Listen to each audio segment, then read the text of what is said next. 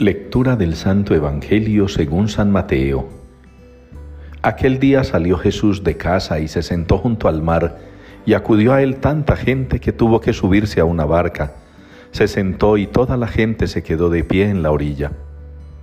Les habló muchas cosas en parábolas. Salió el sembrador a sembrar. Al sembrar una parte cayó al borde del camino, vinieron los pájaros y se la comieron. Otra parte cayó en terreno pedregoso donde apenas tenía tierra, y como la tierra no era profunda, brotó enseguida, pero en cuanto salió el sol se abrazó, y por falta de raíz se secó. Otra cayó entre abrojos que crecieron y la ahogaron. Otra cayó en tierra buena y dio fruto, una ciento, otra sesenta, otra treinta. El que tenga oídos, que oiga. Palabra del Señor. El Señor les dio pan del cielo. Es la respuesta que nos une hoy en la liturgia al Salmo 77. El Señor les dio pan del cielo. Una respuesta al Salmo que nos ilumina sobre la fiesta que celebramos hoy, los santos Joaquín y Ana, los padres de la Santísima Virgen, los abuelitos del Señor. Este texto del Salmo de hoy nos invita a reconocer cómo nosotros, por el alimento que recibimos a diario, por el alimento que algunos recibimos el fin de semana, por el alimento que tristemente muchísimos no pueden recibir constantemente, por ese alimento que es el pan del cielo, que es Jesús Eucaristía, que es el pan consagrado eucarístico, por ese alimento que el Señor nos da, somos capaces de dar fruto. La Santísima Virgen María debe ser para nosotros un referente de una mujer que dio fruto.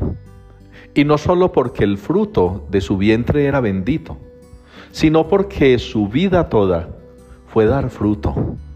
Y fue dar fruto porque fue alimentada también por unos papás virtuosos que buscaron hacer de ella también una niña virtuosa. Fíjense ustedes cómo impresiona comparar esas épocas con las actuales. ¿Cuál es el alimento que reciben nuestros niños, adolescentes y jóvenes? Incluso muchos adultos. ¿Qué alimento están recibiendo?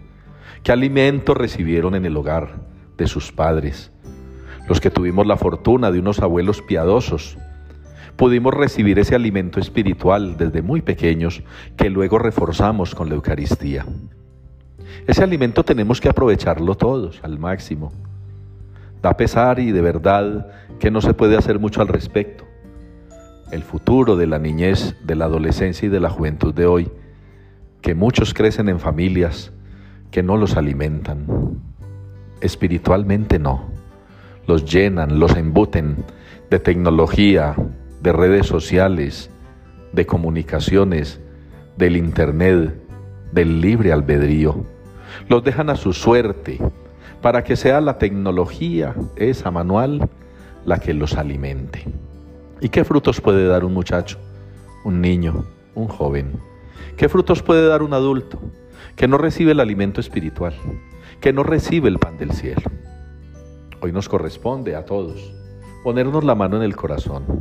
Y si hemos sido afortunados, que desde muy pequeñitos recibimos alimento espiritual en casa, y después pudimos complementarlo maravillosamente con el pan eucarístico.